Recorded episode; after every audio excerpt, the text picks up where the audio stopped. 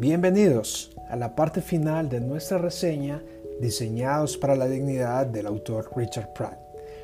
Gracias por llegar hasta el final y si no has visto los anteriores videos, al ver este presente te darán ganas de ir a verlos y así tendrás un entendimiento más amplio acerca de lo que nos enseña el autor de los temas de la humanidad, el reino de Dios y como veremos en el siguiente video, veremos la misión de la humanidad y cómo esa dignidad nos impulsa a cabo la misión la cual Dios se propuso desde el principio.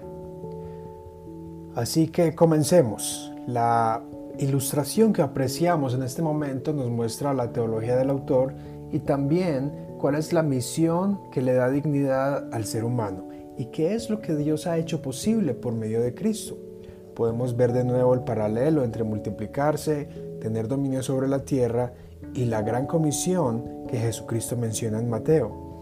Así que, número uno, estos cinco mandamientos, fructificarse, multiplicarse, llenar, someter y sojuzgar, revelan nuestras responsabilidades humanas más básicas, así afirma Richard Pratt. Esta sección es tomada directamente del Génesis 1.28, se puede apreciar que él deconstruye este versículo en cinco mandamientos el primer mandamiento pronunciado por Dios hacia la humanidad. Estos se convierten en principios que han sido aplicados a través de la historia a nuestra sociedad y conforman la estructura en general de cómo se ha compuesto nuestra cultura occidental. Esto ha influido altamente en lo que llaman la ética del trabajo desde la reforma protestante.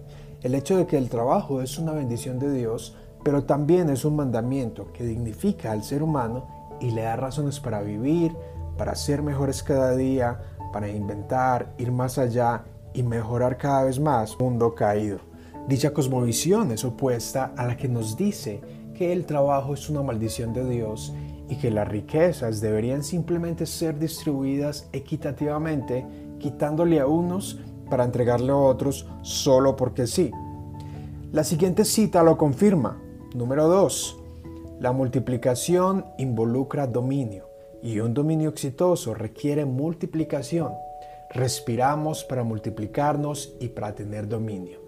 Es por esta razón que cuando la humanidad se ha postrado ante figuras de dioses hechas a imagen de animales, como lo dice en Romanos capítulo 1, el ser humano se desciende a una posición de humildad y dignidad a una de arrogancia e ignominia. Estos principios de multiplicación y dominio son aplicables de manera práctica a la vida personal, familiar, profesional y a la vida de la iglesia como cuerpo. Por ejemplo, si un joven en el colegio o en la universidad domina un conocimiento en una área, una ciencia en particular, le da la oportunidad de multiplicar ese conocimiento y aprender muchas cosas más. Y a medida que domina ese conocimiento se está multiplicando, etcétera, etcétera. Número 3.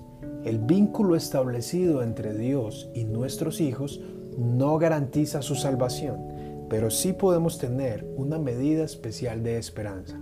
Los hijos pactuales son enseñados en la palabra de Dios, viven entre el pueblo de Dios y prueban las bendiciones otorgadas por Cristo. De los hijos e hijas de los creyentes se espera que sean herederos de la gracia ofrecida por medio del Salvador. Es evidente que este pasaje del libro nos da una vislumbre de lo que mencioné al principio acerca de la escuela teológica de la cual proviene el autor. Mejor dicho, su tradición teológica incluye a los hijos y les da un alto grado de importancia dentro del tema de la dignidad y de la salvación. De acuerdo a este entredicho, los hijos no son entes independientes sin participación dentro de la comunidad de la iglesia cristiana como cuerpo, sino que se enfatiza un vínculo de un privilegio especial ya que han nacido dentro de una familia de creyentes. Por otro lado, otros pensamientos cristianos o teológicos pueden ver el hecho de no tener hijos como una bendición de Dios con el fin de, cito, dedicarse al servicio a Dios mucho mejor, sin impedimentos. Otras cosmovisiones dirían que los hijos no tienen ningún vínculo o privilegio ante Dios por haber nacido en un hogar cristiano y que la salvación es meramente algo personal. Como consecuencia, esto puede llevar tanto a la iglesia como a la familia al descuido de los pequeños. En cuanto a eso, concluye, en una multiplicación espiritual fallamos al cumplir con nuestro propósito más básico en la tierra, por medio de nuestro ejemplo, la disciplina, la enseñanza y las oraciones, guiamos a nuestros hijos a vivir a la imagen de Dios. No hay que discutir que el mundo que niega a Dios afirma que una vida sin hijos es mejor. Para eso hay que mirar a China con su ley de un solo hijo por familia que alrededor de 30 años funcionó con la intención de mejorar el imperio.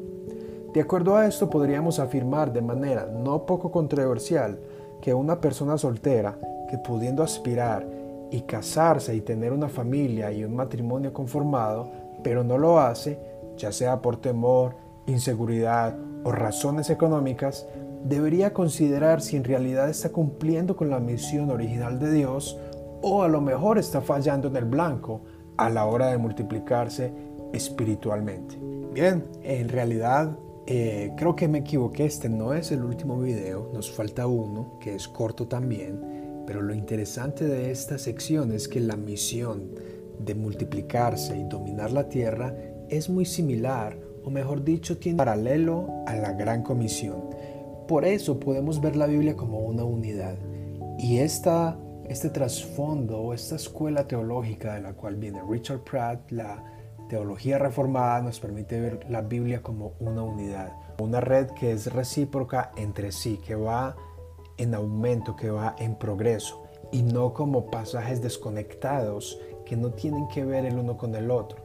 Dicho de otro modo, el nuevo, de otro modo, el Nuevo Testamento es el cumplimiento del Antiguo Testamento. Sin el Nuevo Testamento no se puede interpretar el Antiguo Testamento. Precisamente fue el Antiguo Testamento el que utilizaron los apóstoles para hablar de Cristo. Así que la misión no ha cambiado. La diferencia es que ahora vamos a hacer discípulos a las naciones, o por lo menos a eso somos llamados. Pero debemos recordar que una de las ideas principales es que Dios quiere restaurar el diseño original. Bien, ahora sí, dale clic siguiente para ver el video final. Saludos.